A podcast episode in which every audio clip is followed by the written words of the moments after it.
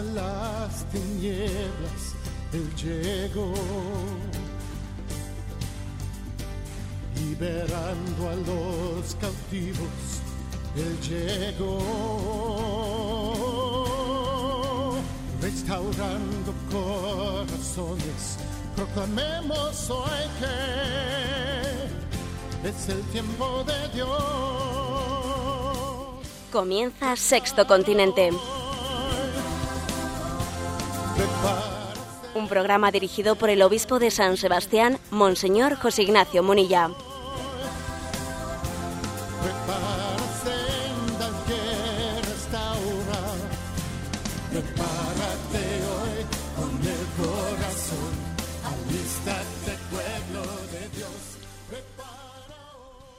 Un cordial saludo a todos los oyentes de Radio María. Un día más, con la gracia del Señor, vamos a emprender un nuevo programa de Sexto Continente. En este programa que hacemos los lunes de 8 a 9 de la mañana. Y madre mía, vaya día que nos ha coincidido hoy. Y vaya ahorita, vaya ahora. 7 de julio, San Fermín a las 8 de la mañana. Y acaba de pegar el chupinazo, señores. Y todo el mundo se fija en los toros bravos y todo el mundo se fija en los mozos que están allí eh, arriesgando, poniéndose cerca de las astas del toro. Me vais a pedir que me, vais a permitir que yo me fije en otra cosa. Nosotros siempre tenemos que remar contra corriente. Yo me quiero fijar, poner como figura no tanto el toro bravo, no tanto el que corre delante de él, sino la figura de los mansos. Oye, hemos pensado alguna vez en ellos.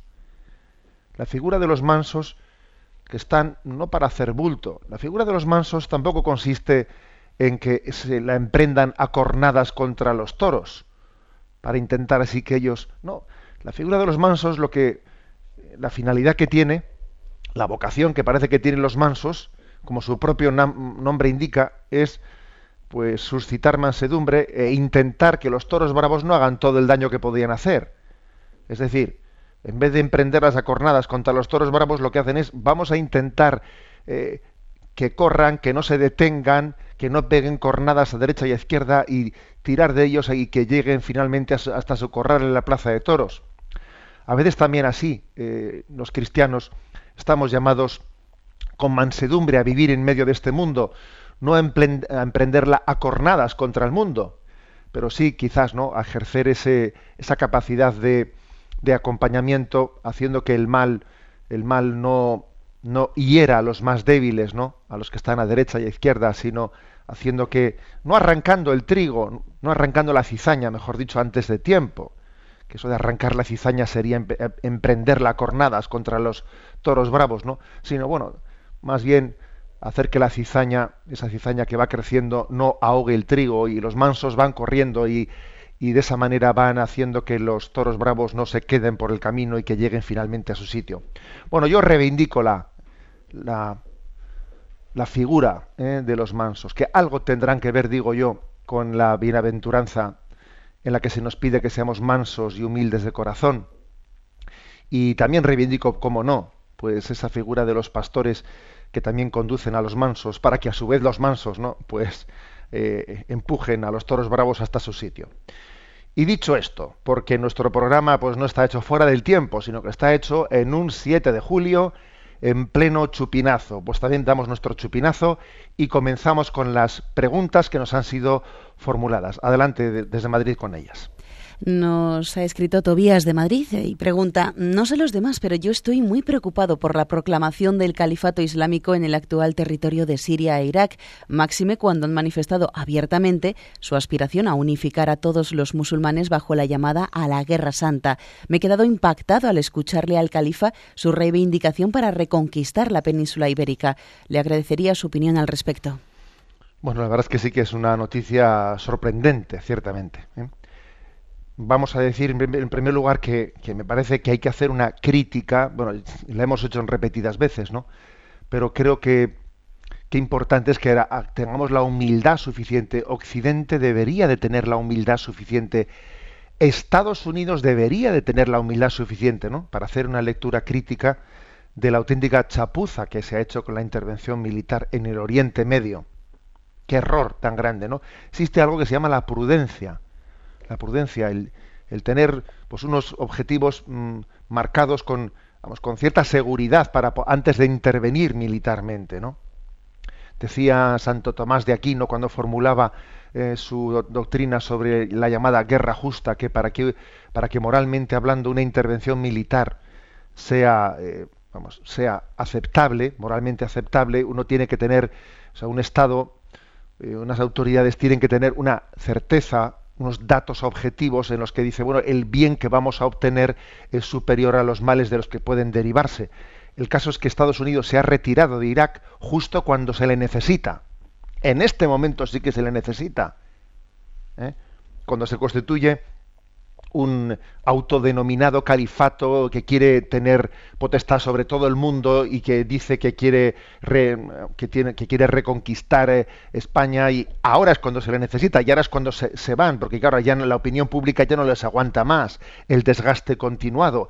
E intervinieron pues contra un estado que ciertamente como como tantísimos otros en aquella zona estaba gobernado por un por un dictador Saddam Hussein pero vamos que era un dictador que desde luego no estaba en estas posiciones de la yihad islámica. Era un dictador que permitía a los cristianos subsistir. Es más, tenía un ministro de Asuntos Exteriores, Tarek Aziz, que os acordaréis de él, que, era católico. O sea, que hemos pasado de un estado dictatorial, pero en el que existía libertad religiosa, etcétera, a una situación actual terrible, terrible, en la que, bueno, pues el cristianismo cualquier huella de cristianismo que es bimilenario en aquellos lugares desaparece el arzobispo de Mosul ha hecho unas declaraciones diciendo mi diócesis ya no existe, ha dejado de existir, ¿eh? después de dos mil años. Entonces dice, uno dice, pero qué metedura de pata, pero cómo lo han podido hacer tan mal. Esta es la primera lectura. También me atrevo a hacer otra lectura distinta, que es la siguiente. Yo creo, yo me atrevo a hacer una, una llamada a nuestros hermanos musulmanes, especialmente a los que viven entre nosotros, porque me parece que sería que es del todo necesario que ellos hagan una manifestación pública pues para distanciarse de esa interpretación fundamentalista del Islam que invoca la yihad, una guerra santa, y me qué importante me parece a mí sería que los musulmanes residentes en España claramente se manifestasen, incluso haciendo una manifestación pública por las calles, qué importante sería eso, para distanciarse de, esos posicionamientos. Sería algo que, que podría tener mucho más efecto ¿eh? que, cualquier, que cualquier otro pronunciamiento. Eh, me parece que ha llegado el momento en el que, mm, ante la extensión, ante la extensión de esa interpretación fundamentalista de la guerra, de la llamada la guerra santa, y ante las noticias de que de cómo eh, en Occidente, en nuestro propio país, en España, se están reclutando, se están reclutando, ¿no? A, extremistas que van allí desde España, trabajadores en España, que inmigrantes que vinieron y, desgraciadamente, ¿no? Desde, desde en algunos, vamos, mm, desde, desde algunos mm, eh, mulás o como, vamos, no sé exactamente, o imanes o exactamente qué nombre darles, se les ha eh, inoculado una visión fundamentalista y se les ha reclutado estando aquí en España. Me parece tan grave eso, que hayamos sido nosotros un vivero de terroristas islámicos, me parece tan grave que estemos siendo ¿no? vivero de, ese tipo de, fundamentalismo, pues que yo creo que los hermanos musulmanes deberían ¿no? de pronunciarse, pero además es que yo diría de una manera sonora. Hay veces que hay que hacer signos públicos, signos públicos, hay veces que hay que salir a la calle y quizás este sea un momento clave ¿eh? para poder hacerlo. O sea que bueno, pues la verdad es que esa preocupación de Tobías que manifiesta en su pregunta la hemos tenido todos y creo que la, la lectura que tenemos que hacer es, pues por una parte autocrítica, por lo que Occidente hace equivocadamente, por otra parte una lectura de una eh, de, tener una confianza eh, pues en que el Islam ciertamente no es eso, no es eso, pero también una llamada y una petición a nuestros hermanos musulmanes de que es que en este mundo, pues vale, es que también hay que manifestarse, hay que, hay que tener una, de un perfil más activo para poder responder ante retos tan grandes. Adelante con el siguiente oyente. Margarita de Valencia eh, dice, tengo el gran sufrimiento de que mi hijo pequeño ha dado la espalda a la fe católica y que me ha dicho que no piensa casarse por la iglesia ni siquiera por lo civil. Más aún me dice que no piensa bautizar a sus hijos si los tuviera. Yo he hablado con él a corazón abierto al mismo tiempo que he rezado, llorado y soñado. ¿Qué más puedo hacer? Bueno, Margarita, pues yo creo que lo que puedes hacer, ¿qué más puedo hacer? ¿no? Pues ofrecer tu sufrimiento con confianza. Ofrecer tu sufrimiento con confianza. Que, no, es, que no es nada, ¿eh? o, sea, que, es, que quiere decir que esto es muchísimo. Ofrecer nuestro sufrimiento con confianza. ¿eh?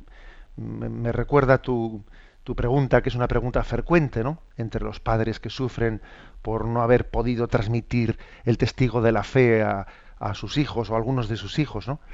Me recuerda ese episodio famoso en el que Santa Mónica estaba llorando y llorando por su hijo San Agustín y en ese no encontrar consuelo, pues se fue a ver a San Ambrosio, arzobispo de Milán, obispo de Milán, ¿no?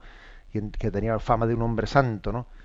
Y entonces eh, delante de San Ambrosio, pues él ya habló y le habló de su hijo y qué podía hacer y qué no podía hacer y, y y no se consolaba. Y entonces San Ambrosio pronunció aquellas famosas palabras, Mujer, vete en paz, que un hijo de tantas lágrimas no puede perderse. Es impresionante esa frase, ¿eh? Mujer, vete en paz, que un hijo de tantas lágrimas no podrá perderse. Bueno, a veces, por lo tanto, la maternidad, eh, la maternidad a veces tiene que ser ejercida así, ofrecer mi sufrimiento, ofrecer mis lágrimas, ¿no? Con confianza al mismo tiempo. Con confianza, pues porque el Señor está por encima de muchas situaciones que, y, muchos detalles que a nosotros se nos escapan. ¿eh? Lo que pasa en el corazón de un hijo, una madre, en cierto sentido lo intuye, pero al mismo tiempo también se le escapa. ¿eh? Bueno, pues eh, rezamos, Margarita, por ti, por tantas madres y por tantos padres que sufren. Adelante con el siguiente oyente. Julio de Granada nos escribe, escucho con frecuencia en la predicación de la Iglesia que Dios nos quiere tal y como somos. Es algo que se subraya mucho y ciertamente resulta consolador. Pero me pregunto si la predicación unilateral de esta verdad no puede conducirnos a la pasividad, es decir, a no esforzarnos lo suficiente en el camino de la santidad. Bueno, eh, interesante la pregunta de Julio, pero yo te diría que, desde luego, el problema no está en que prediquemos demasiado en que estamos predicando demasiado, eso de que Dios nos quiere tal y como somos. Yo creo que el problema no es que prediquemos eso demasiado, sino quizás el hecho de que hay que predicarlo todo, ¿eh? todo, no solamente eso, sino todo. Hay que predicar también, pues el, el hecho de que Dios nos llama a la santidad, el hecho de que Dios espera de nosotros, pues una, una respuesta de amor, ¿eh? el hecho de que Dios sufre que Dios sufre por nuestra falta de respuesta de amor, que el auténtico drama del pecado consiste en que el amor, con mayúsculas, en que el amor no es amado. O sea, todo tiene que ser predicado. Es verdad que Dios nos quiere como somos, pero nos sueña distintos. Es más, sufre por, por esperar nuestra conversión, que a veces no llega. Y el mismo San Agustín no tiene ese famoso adagio que dice, no, conócete, acéptate, pero supérate. O sea, a ver, uno tiene que aceptarse como es, pero tiene que superarse. Estamos llamados a la, a la santidad, ¿no? Lo peor, ¿eh? lo peor que podemos hacer es, bueno, pues llegar a una especie de pasividad, ¿no? Que en el fondo es falta de esperanza, es falta de esperanza, es no creer en que el amor de Dios transforma y nos quiere hacer, ¿no? Hombres nuevos. O sea que ahora es verdad que a veces, para poder tener razones para la lucha, para esa lucha por la santidad, es necesario partir, no, bueno, a veces no, siempre, no basta compartir pues, por un decreto, porque es que Dios nos ha dicho que seamos santos. Para poder cambiar es necesario experimentarse amado ya. Si uno no experimenta que ya es amado, no tendrá ni fuerza para cambiar. ¿eh? Con lo cual yo no contrapondría eso de eh, Dios te quiere como eres frente al Dios quiere que seas santo. No, no, no, no lo contrapongas. Es que hay que integrarlo, porque para poder tener fuerza, para poder tener esperanza, para luchar por la santidad es necesario nosotros tener la certeza de que ya estoy siendo amado. Y, eso es lo que me da fuerza ¿no? para luchar hacia la santidad. Damos paso al siguiente oyente. Vicente nos comparte un drama y nos hace la siguiente pregunta. Estimado don José Ignacio Monilla, mi pareja se ha suicidado. Mi gran amargura, además de no tenerla, es pensar que el Señor no la ha acogido en su seno. Las personas que deciden quitarse la vida pueden alcanzar la misericordia del Señor y alcanzar la paz eterna. Un gran abrazo, su programa me ayuda muchísimo. Bueno, Vicente, pues también en esta familia creo que estamos para compartir alegrías y penas y, tu disgusto tan grande, ¿no? tu disgusto tan grande, pues también es el nuestro. Te puedo decir una, una cosa, y es que como en mi experiencia de sacerdote, pues me tocó acompañar muchos, eh, muchos suicidios. Desde luego, muchas veces, hasta llegar a pensar, ¿no? En mi interior, cuando veía, ese sufrimiento, decía, madre mía, entre todos los sufrimientos posibles, sería quizás, no sé, lo más duro para mí. O sea, pensaba y me, me comparaba yo, ¿no? Y veía mi familia, etcétera, y decía, madre mía, entre todos los sufrimientos, quizás este sea de los más duros, ¿no? Ahora, te voy a decir una cosa. También desde mi experiencia, puedo decirte que en el, te voy a decir que en el 99% de los casos, yo he visto que detrás del suicidio hay un desequilibrio psicológico bastante potente. ¿eh? es decir, eh, por eso, por eso esa, esa, reivindicación que se dice yo tengo derecho a decidir, yo tengo derecho a decidir libremente sobre mi vida, etcétera, es una pamema, es una pamema. ¿eh? Esa reivindicación de la libertad, de que yo decido de todo, no es una pamema porque vamos, porque es que los que hemos conocido de cerca, ¿no? Pues el drama de las personas y familias que se han suicidado, que a mí me ha tocado muchas, ¿eh? docenas me ha tocado a mí, ¿no? Pues uno dice, pero bueno, pero, pero ¿por qué hacemos un alarde estúpido de hablar de libertad y de decisión y de determinación de mi vida cuando uno ve claramente que las heridas han generado en nosotros, las heridas de la vida han generado desequilibrios psicológicos graves, graves, ¿no? Que generan esa tendencia al suicidio. Por lo tanto, ¿qué, quiero decirte con eso? Pues Mira, en un tiempo, en un tiempo, eh, pues existió una costumbre en la iglesia equivocadísima, ¿no? que por la gracia de Dios fue subsanada. Eh, y, aquella costumbre equivocadísima fue que las personas que se suicidaban, pues como se entendía que habían muerto cometiendo un pecado, pues no se, no se les enterraba en, los, en el campo santo, ¿no? en los cementerios católicos. Aquello fue un error, eh, un error pues muy grave eh, que era una interpretación muy corta, eh, muy corta de, nuestra doctrina católica, porque es que la Iglesia, mm, la Iglesia reza por todos, ¿no? Y la Iglesia sabe que sabe que solamente Dios sabe. La Iglesia sabe que solamente Dios sabe, y perdón por la redundancia, pero es así, ¿no? Por las circunstancias, el grado de libertad, eh, el grado de responsabilidad que ha habido en quien ha podido suicidarse, ¿no? Por lo tanto, a nosotros lo que nos toca es orar, interceder. Es lo que nos toca, ser, pues ser Santa Mónica también eh, con San Agustín, en este caso concreto también. Eh.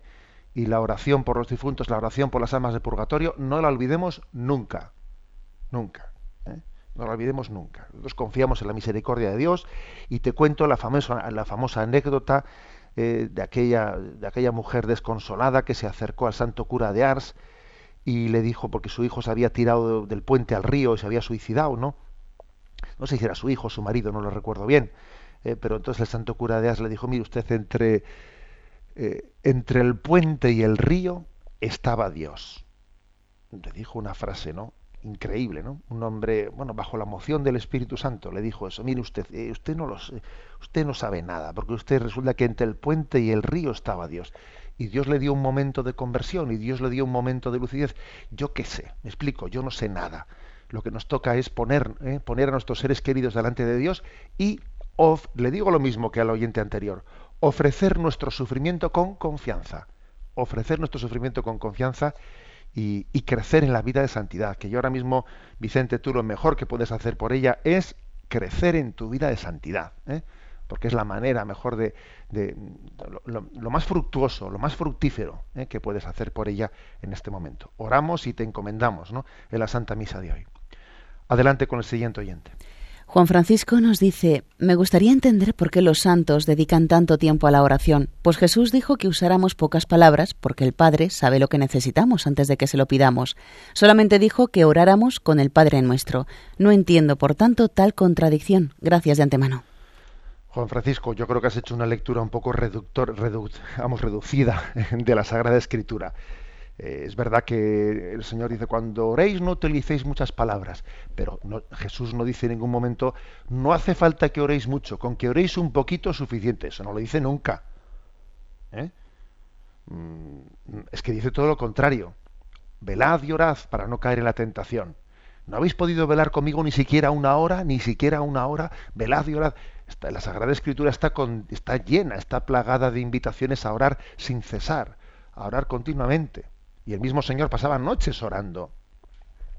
Luego, a ver, eh, yo creo que has hecho una lectura un poco reducida de un texto concreto en el que, en el que dice, ¿no? que Dios Padre no necesita que le digamos muchas palabras ya, pero con eso no está diciendo que no oremos, está diciendo que nuestra oración no consista en ser como un lorito que diga y dice y dice, sino que nuestra oración sea ponernos en presencia de Dios eh, con confianza, con amor y no porque Dios necesite saber muchas cosas, sino porque yo soy yo el que necesito ponerme en su presencia. O sea, por lo tanto nuestra oración tiene que ser profunda, todo lo larga que sea posible. ¿eh? Y nuestro ideal incluso es vivir en presencia de Dios. Nuestro ideal es, que toda nuestra vida sea oración. ¿eh? Orad sin cesar. Y bueno, y tenemos textos de San Pablo que dice por todos lados, doy gracias a Dios sin cesar por vosotros. Bueno, eh, elevo súplicas sin cesar. O sea, que es que eh, hay que distinguir ¿no? una cosa de la otra. ¿no? La, distingamos la llamada que hace, que hace Jesús a que nuestra mm, oración no sea pura palabrería, sin embargo, de esa otra llamada que hace a que oremos sin cesar, a que, esté, a que vivamos en presencia de Dios. Adelante con la última pregunta. Susana de Barcelona nos dice, soy profesora y estos días he comenzado mis vacaciones. La verdad es que estaba totalmente agotada y necesitaba desconectar y descansar de forma imperiosa. Me atrevo a pedirle que se sirva a usted el altavoz de su programa para insistir en la importancia de que los padres no dimitan en el ejercicio de la autoridad hacia sus hijos. Créame que los profesores estamos viendo un auténtico drama en el ejercicio de la enseñanza por motivo de crisis del sentido de la autoridad. Bueno, pues la verdad es que mm, me pongo en el, eh, en el pellejo de Susana y es verdad, hay una, una, parte del profesorado a la que se le ve muy, muy cansada, pues porque sufren un desgaste muy grande, porque claro, hay, hay unas, unas, generaciones de niños que, que, no han sido educados en sus hogares con un mínimo sentido de la autoridad, y claro, eso lo pagan los profesores de una manera tremenda. Y es más, tienen miedo a ejercer el sentido de la autoridad de los profesores porque se van a ver desautorizados por esos padres que han dimitido. ¿Mm? Entonces, la verdad es que sí sería importante que uno dice, bueno, llega el verano. En el verano, ojo, en el verano también tiene que haber un ejercicio del sentido de la autoridad. Es verdad que es un tiempo de descanso, ¿no? Pero es un error, es un error completo y total que digamos, bueno, en verano aquí esta casa, este hogar no tiene sentido de la autoridad ninguno. Es un error tremendo. Si se me permite un comentario de humor, unos, unos amigos con los que comía este fin de semana me cuentan la anécdota de, de, una, de familia, unos padres, de un padre que le dice a un hijo, ¿no? A un adolescente, a ver a qué hora vuelves esta noche a casa, ¿eh? Y entonces eran fiestas. Y entonces el chaval le dice, yo vuelvo a casa a la hora que me dé la gana. Y dice el padre, bueno, vale, pero ni un minuto más tarde, ¿eh? Entonces le dice, ni un minuto más tarde. Bueno, pues es que, permitidme la broma, pero es que es una broma que delata, delata una realidad, que es que hemos perdido el sentido de la autoridad de una manera, pero notable. Y a veces el verano suele ser un momento en el que, eh, bueno, pues eso, la excusa de la relajación, la excusa de que obviamente, obviamente no es, no es, momento de seguir el mismo ritmo que durante el curso, suele ser una ocasión de, en la que se dimite del sentido de la autoridad. Eh, y, y qué gran responsabilidad es eso. Luego, luego recoger recoger amarras es mucho más complicado. ¿eh? Si se crean hábitos, si se permiten que se creen hábitos, luego, retoma, luego recoger es muy difícil, porque entonces suena algo injustificado. Después es percibido como un mero capricho. O sea, antes me permitieron, ahora dicen que sí, ahora dicen que no, estos padres míos son incoherentes. ¿eh? Es muy importante la coherencia en el criterio ¿no? del ejercicio de la autoridad.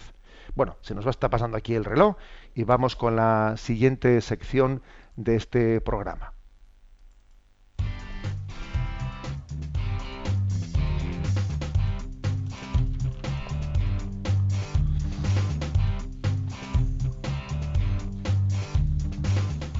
Repasando las redes.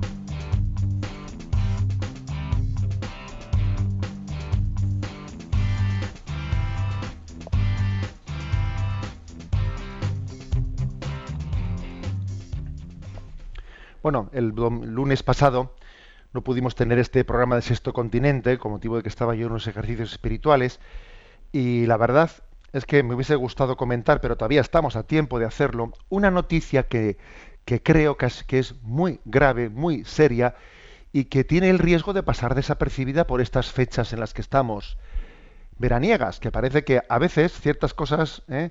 inconfesables, ciertas cosas inconfesables tienden a hacerse en estas épocas veraniegas para que llegue el verano y, y bueno, pues lo tape todo. Y quiero hacer referencia a lo siguiente. El 27 de junio pasado, pues el secretario de la Conferencia Episcopal Española, al terminar, al concluir la comisión permanente de los obispos de la Conferencia Episcopal, dio una nota en la que habló de distintos temas. Uno de ellos era una queja explícita de la Conferencia Episcopal Española sobre qué está ocurriendo, qué ha ocurrido ojo, y además es algo ya que ya, ya ha ocurrido, que ha ocurrido con el desarrollo de la LONCE, de la famosa ley de, eh, educación del Partido Popular, también la llamada ley Verte, etcétera, que ha condenado a la, asignatura de religión a, a, una situación de debilidad, de rinconamiento sin precedentes. Sin precedentes. ¿Qué es lo que ha ocurrido? Bueno, pues que la, eh, digamos, de la normativa que la Administración Central, que el Gobierno Central ha desarrollado para el territorio de Ceuta y Melilla, que es el único territorio que está fuera, digamos, de, para entendernos, que está fuera de la, de la legislación, de la regulación de las autonomías, bueno, pues, pues han dictado que el tiempo dedicado, eh, a el tiempo mínimo dedicado para la asignatura de religión es el de 45 minutos semanales, tanto en primaria como en secundaria, lo cual quiere decir que es reducir al 50% el tiempo de la religión. Y entonces, el resto de las comunidades autónomas, ellos tienen derecho a decir, bueno, cada uno que haga lo que quiera. Pero claro, si el gobierno central ha puesto 45 minutos como, digamos, lo, que, lo obligatorio, lo mínimo obligatorio, ¿no? Eh, pues hombre, ya, ya nos podemos imaginar que las comunidades autónomas no van a ser más generosas que el gobierno central. Y entonces, claro, pues de momento ya para este próximo curso ya ha habido bastantes comunidades que han dicho, ah, pues yo 45 minutos, lo cual supone una reducción de la asignatura de religión al 50%.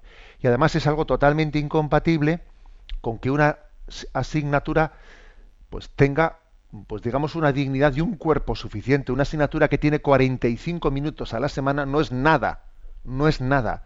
Entre ponte bien y estate quieto no tiene entidad. No es tomarse ni mínimamente en serio ¿eh?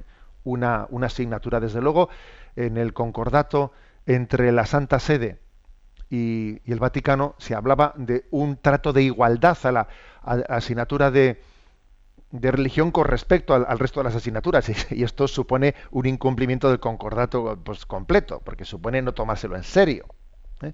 no tomárselo en serio.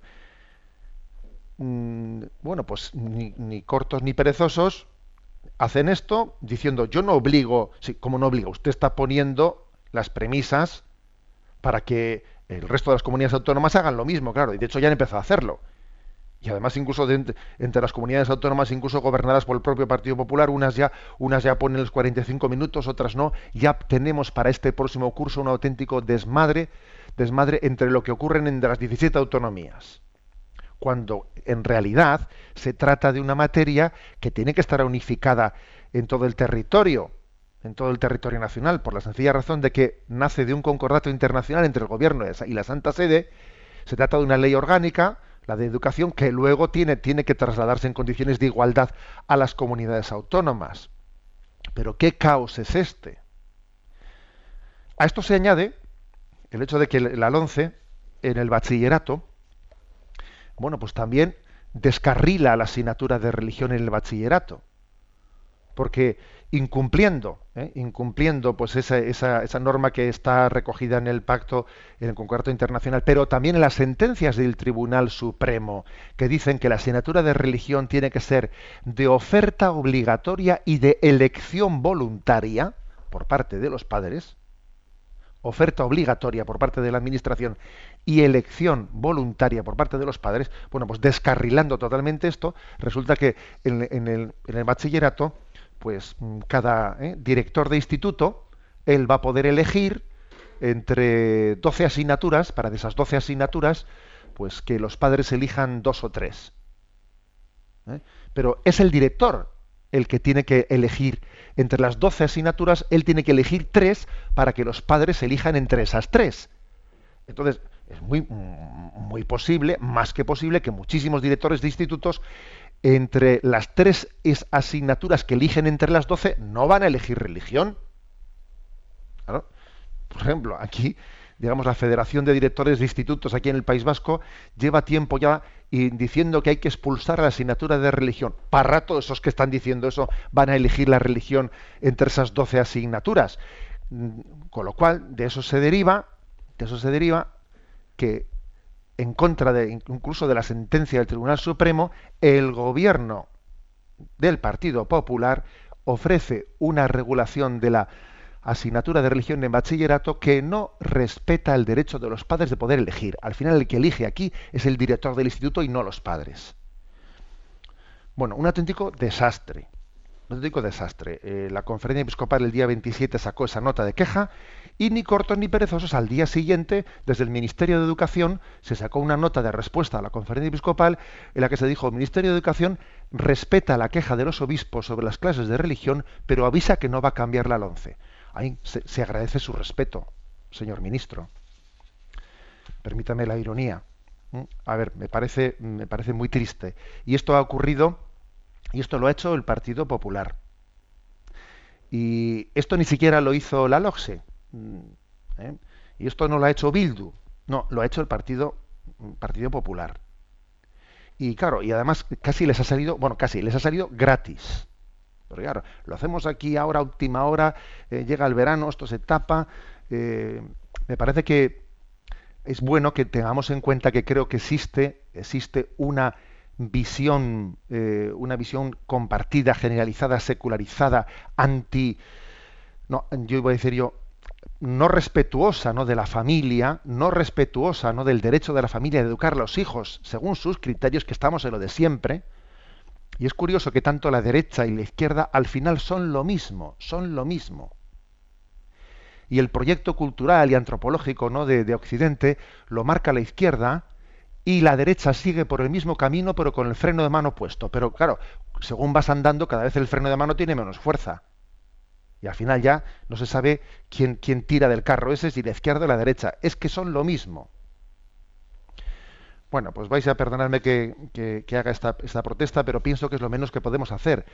Aquí, vamos, como, como quien hace de repente, ¿no?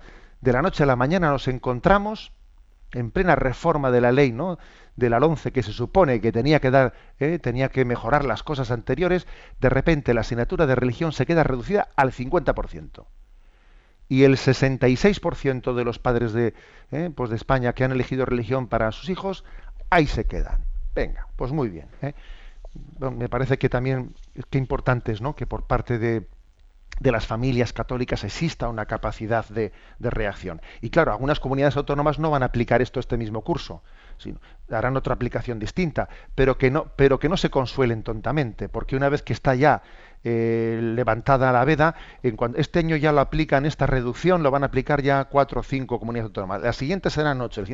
y por la vía de los hechos consumados, en dos o tres años nos hemos cargado la clase de religión. ¿Qué ocurre? Pues que esto es, una evidente violación de, ¿eh? del acuerdo internacional entre la Santa Sede y el Estado español. Pero claro, como el gobierno dice, va, no van a tener eh, narices de, pues de denunciarlo, porque total, fíjate, si está la izquierda diciendo que, van a denunciar el acuerdo internacional, para rato la conferencia episcopal se va a atrever a denunciar al, al gobierno español por incumplimiento. Es decir, estamos en una situación verdaderamente de chantaje. Se está haciendo un, un incumplimiento evidente no solo del acuerdo internacional, sino de las sentencias existentes del Tribunal Supremo. El Tribunal Supremo recientemente, eh, todavía hace un año y pocos meses, todavía hace un año y pocos meses, sentenciaba en contra del gobierno vasco, obligándole en base, eh, en base a la Constitución española, obligándole a que ofertase obligatoriamente religión en, bachillerato con una alternativa claramente expuesta. Entonces, si resulta que el Tribunal, eh, el Tribunal Supremo, no en base a ninguna ley de educación, sino en base a los derechos fundamentales de los padres, sentenció eso hace año y medio, el Tribunal Supremo, señores, ¿cómo ahora viene una ley, una ley de un partido político a hacer una regulación que no respeta ni lo que la sentencia de, del Supremo dictó? Pero hombre, y eso lo hace el gobierno actual, que, claramente no, pues, está demostrando que no tiene, no tiene un concepto de familia, no lo tiene. ¿eh?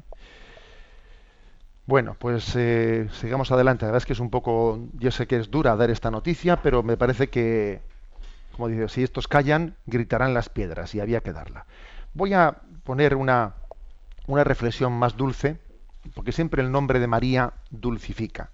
Vamos a poner una canción, una canción para hacer este, este impasse y poner un poquito de paz después de esta denuncia, haciendo el comentario de que esta semana eh, en las redes sociales se ha comentado un artículo de Luis Antequera, eh, que tiene su bloque dentro de la página de Religión en Libertad.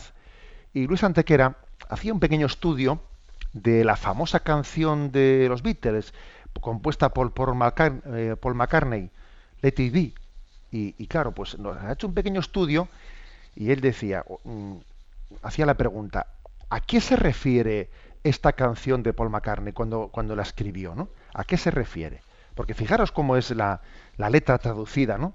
al castellano. Cuando me encuentro en tiempos de tribulación, la Madre María se llega a mí con palabras de sabiduría. Sea así, hágase y en la hora de mi oscuridad ella se planta frente a mí con palabras de sabiduría. Sea así, hágase. Hágase, sea así, susurrando palabras de sabiduría. Y cuando la gente con el corazón roto que puebla el mundo está de acuerdo en que hay una respuesta, sea así. Pues por destrozados que se sientan, existe aún la oportunidad de que vean que hay una esperanza. Sea así. Y continúa, ¿no? De esta manera la canción. Paul McCartney escribió esta canción cuando tenía 14 años y su madre había fallecido. Su madre se llamaba María. Y claro, como resulta que este sea así, o hágase, ¿eh? let it be, es las mismas palabras que el Evangelio de San Lucas, ¿no? Pone en labios ¿no? de María cuando recibe el, anuncio, el, anuncio, del ángel, ¿no? Hágase en mí según tu palabra, let it. Así lo pone el Evangelio de San Lucas en su versión en inglés se ha planteado la, polémica. Paul McCartney se estaba refiriendo a la Virgen María como habla de la Madre María, la Madre María. Sí, pero acababa de fallecer su madre, que se llamaba María. Paul McCartney era de bautismo católico, aunque luego no fue bautizado católicamente, ¿no? Pero su madre, su madre que había fallecido, sí era católica. Me permito intervenir un poco, ¿no? En este, pues en este debate y yo diría que no hay que contraponer las dos interpretaciones. Cuando a Paul McCartney se le preguntó, eh, se le preguntó si era la Virgen María la protagonista de, esa canción, él dijo que cada uno interprete la canción como le parezca.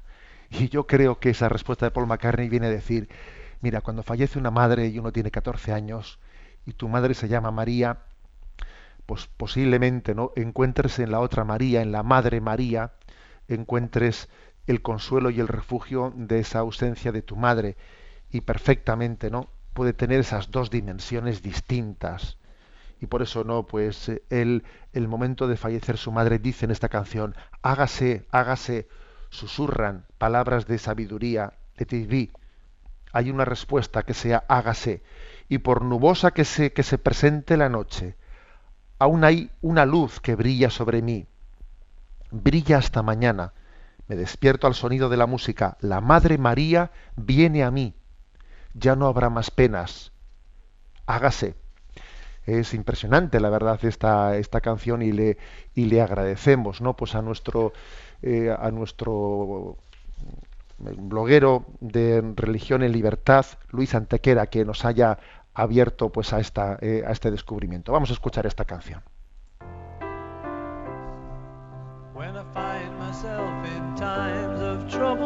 Mother Mary comes to me. speaking words of wisdom, let it be. And in my hour of darkness, she is standing right in front of me, speaking words of wisdom. Let it be.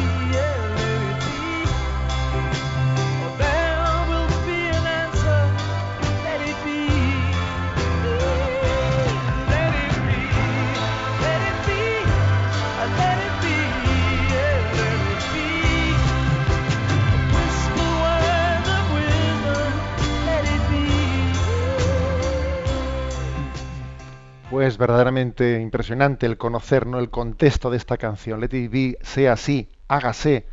Bueno, pues nos unimos también a esta, a esta invocación, no sé si implícita, pero quizás que queda en, un hijo que ha tenido una madre católica que se llamaba María, ¿eh? y la verdad eso ha podido marcar su vida. Pero vamos adelante, vamos adelante en este programa y pasamos a la siguiente de las secciones. Vamos a ver, a veces la tecnología nos hace de las suyas y vamos a ver si somos capaces de volver las cosas a su sitio. Ahí estamos.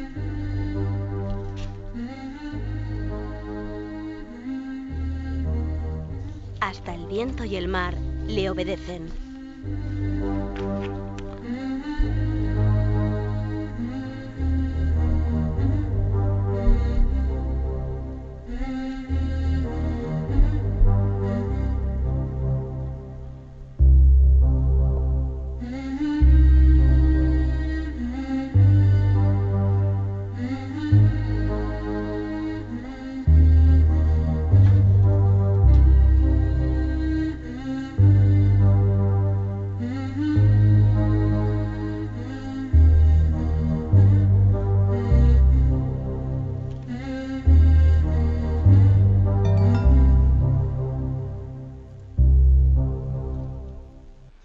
Bueno, pues en esta sección queremos hacer un comentario eh, de la presentación del instrumento laboris, que así se llama el documento elaborado, pues por la Santa Sede para el inminente, vamos que en octubre sabéis que va a ser la primera fase del sínodo de la familia, convocado por el, por el Papa.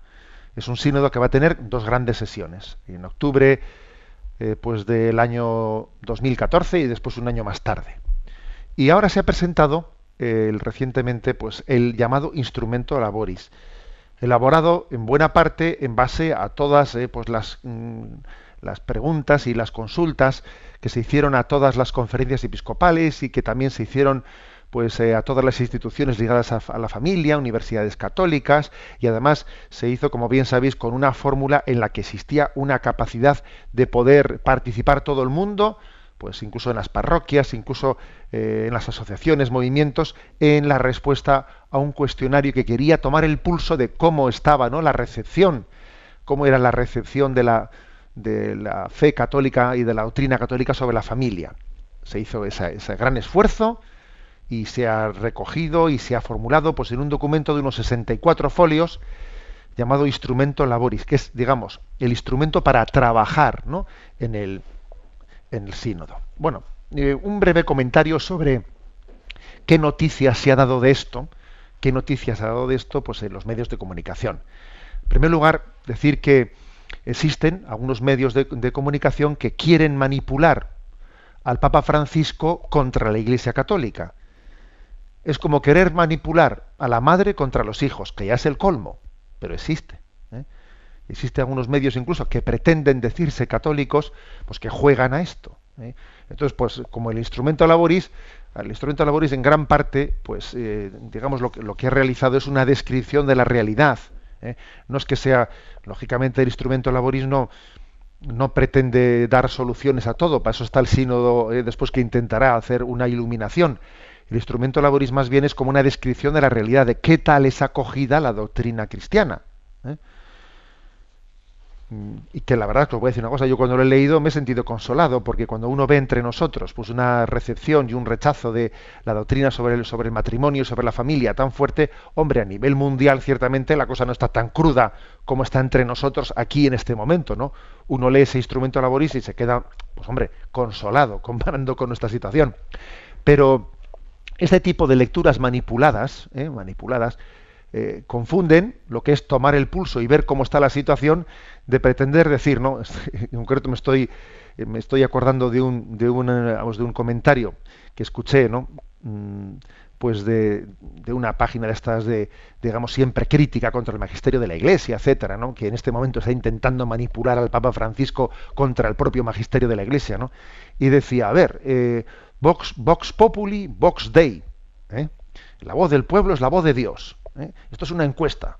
Lo que diga la gente. Pues si la, si la mayoría dice que está a favor del divorcio, pues, eh, pues la Iglesia tiene que introducir el divorcio. Si la mayoría está a favor de la anticoncepción, la Iglesia tiene que introducir la, anticoncepción. ¿no? Vox populi, vox dei. Y decía ese término, ese adagio eh, latino, como si fuese un adagio cristiano. Mire usted, es curioso, porque esa, esa frase vox populi, vox dei, nunca ha sido una eh, pues un término nuestro católico. Es más, eh, en el siglo VIII, Alcuino de York y algunos otros teólogos lo, lo rebatieron explícitamente, dijeron que eso, eso no es. Nosotros hemos hablado de otra cosa, hemos hablado del sensus fidelium, o el sensus fidei, que es otra cosa. El sensus fidelium, el sentido de la fe, ¿no? Es una unción espiritual que consiste que la universalidad de los fieles, o sea, el, el conjunto de los fieles, incluidos, por supuesto, ¿no? Pues eh, los obispos y los sacerdotes y los seglares y todos, ¿no? Desde los obispos hasta los últimos fieles, manifiestan el cuando manifiestan el asentimiento universal en la fe, ¿no? Y en la, y en la moral, pues existe un sensus fidelium en el que el Espíritu Santo nos preserva de error. Pero eso, desde luego, o sea, no tiene nada que ver con Vox Populi, Vox Dei, no tiene nada que ver. ¿eh? El sensus fidelium no tiene nada que ver con el clamor de la mayoría, porque el sensus fidelium supone la aceptación, la acogida de la revelación y del magisterio de la Iglesia. ¿eh? O sea que, bueno, en, definitiva, ¿eh? en definitiva, creo que aunque haya habido, ¿no? Pues intentos de manipulación en este sentido, tal y como estoy comentando, creo que el instrumento laboris nos tiene que llevar, primero, pues a, rezar y a orar por, este, por el fruto de este sínodo, que lo tengamos como una de nuestras intenciones frescas, frecuentes, porque el Papa ha tenido una intuición, que es que hay que apostar por la familia. Hay que apostar por la familia. Decimos mucho los jóvenes, los jóvenes, los jóvenes, ya, pero es que los jóvenes sin la familia no vamos a llegar a ellos. ¿eh? Y entonces, lo que uno percibe en ese instrumento laboris es que, bueno, pues que queda mucho por hacer para que la enseñanza sobre la familia sea conocida de primera mano. ¿eh? Una, cosa que dice el instrumento laboris es que allí, allí, en las partes de la Iglesia Católica, en los que se ha conseguido predicar íntegramente el magisterio de la familia y el magisterio de la vida, el pueblo de Dios lo ha acogido muy bien, lo ha acogido muy íntegramente. Sin embargo, en otros sitios en los que no hemos conseguido explicarlo bien, o sencillamente lo ocultamos, o son temas tabús que ni te metes a hablar de ello, que son temas en los que eh, a veces incluso el propio, eh, pues, el, pues el propio clero o los que responsables de la pastoral familiar no tienen las ideas claras y por lo tanto no hablan de ello con, con claridad, más bien ocultan el mensaje católico, claro, ahí es muy difícil que el pueblo de Dios tenga la capacidad de acoger gozosamente la doctrina sobre el matrimonio, sobre la familia, es muy difícil. ¿Eh? O sea que la clave muchas veces está, y eso el instrumento laboris lo deja muy claro, en nuestro enamoramiento del mensaje y en la pedagogía, en la manera de transmitirlo. ¿eh? Que el pueblo de Dios lo reciba más o menos, en mejor medida o en peor medida, sin duda alguna suele depender de quienes si lo transmitimos tengamos, estemos enamorados del mensaje y lo transmitamos con contundencia, ¿no? con coherencia, con testimonios de vida. ¿eh? Eso es una cosa muy evidente, ¿eh? porque es que eh, se ve en el instrumento laborista como nuestras crisis internas en la Iglesia son las generadoras de la dificultad de la, de la recepción del magisterio de la Iglesia. Son nuestras crisis internas. Eso el instrumento laboris lo deja muy claro, comparando lo que ocurre en unos sitios con, con otros sitios.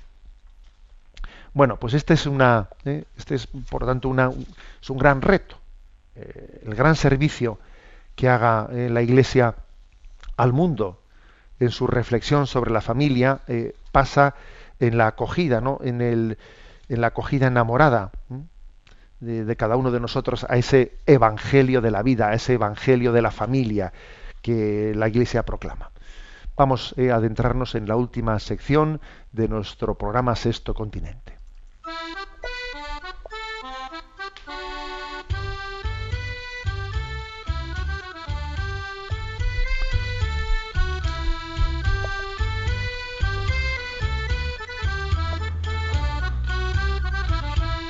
Una gota en el océano.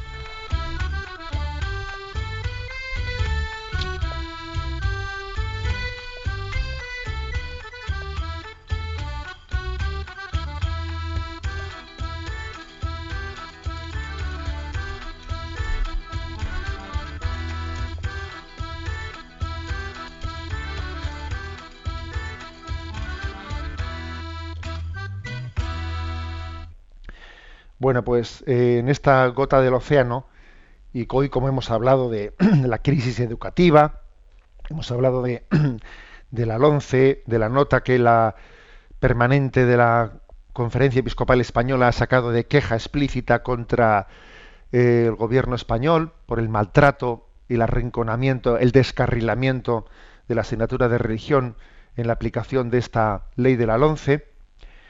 Bueno, pues ayer en las redes sociales dije, voy a hacer también una afirmación de la belleza de la educación, ¿no? Y tanto en la cuenta de arroba obispo Munilla en Twitter, como en la página del muro de Facebook, ¿no? A nombre de José Ignacio Munilla, puse una foto, una fotografía que me impactó mucho.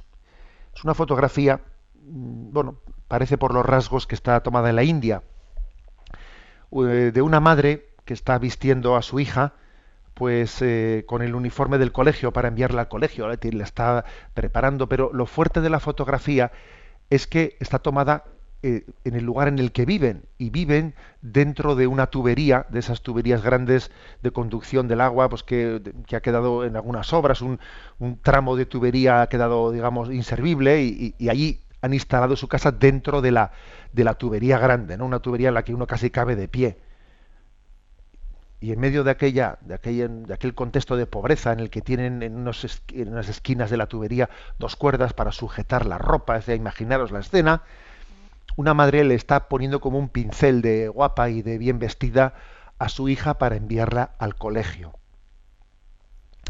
Y entonces a mí se me ha ocurrido poner el siguiente texto, ¿no? que lo envié ayer por la tarde. El texto que, que reza debajo de esa foto impresionante, impactante, dice así, mucho dinero y poca educación es la peor combinación. Una buena educación es la mejor riqueza, la mayor de las riquezas. Que creo que es lo que nos está pasando aquí nosotros en Occidente. ¿eh? Mucho dinero y poca educación es la peor combinación. Somos ricos y mal educados. Somos ricos y mal educados. Y cuando uno ve, ¿no? Pues esa mujer india que vive dentro de una tubería, cómo le viste a su hija y cómo la está preparando, ¿no? Pues para y la niña vive la alegría de que mi madre en medio de nuestra pobreza apuesta a lo mejor por la educación, ¿no? Ella me da la, mayor de las riquezas, que es poder que yo pueda ser educada cuando ella probablemente mi madre pues no podría serlo, porque en fin, alguien que vive en esas circunstancias uno puede entrever que la madre le da a la hija lo que ella no pudo tener y vivimos en una tubería, pero yo a mi hija no le voy a eh, no lo voy a, vamos, haré todo lo posible para que tenga esta educación. Eso me parece un testimoniazo. Y nosotros aquí haciendo, eh, pues la pamema, como hemos dicho antes, ¿no? Repito, ¿no? Esta, esta reflexión. Mucho dinero y poca educación es la peor combinación. Una buena educación, ¿no? Es la mayor de las riquezas. Bueno, lo dejamos aquí, queridos oyentes, y si Dios quiere, continuaremos también en este tiempo de julio este programa de Sexto Continente. La bendición de Dios Todopoderoso, Padre, Hijo y Espíritu Santo, descienda sobre vosotros. Alabado sea Jesucristo.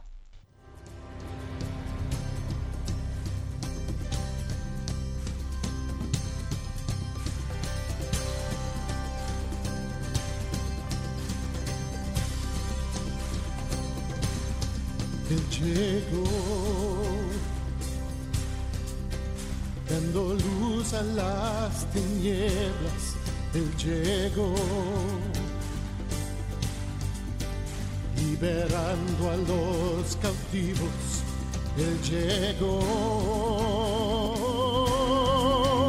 restaurando corazones, proclamemos hoy que es el tiempo de Dios. Prepara hoy.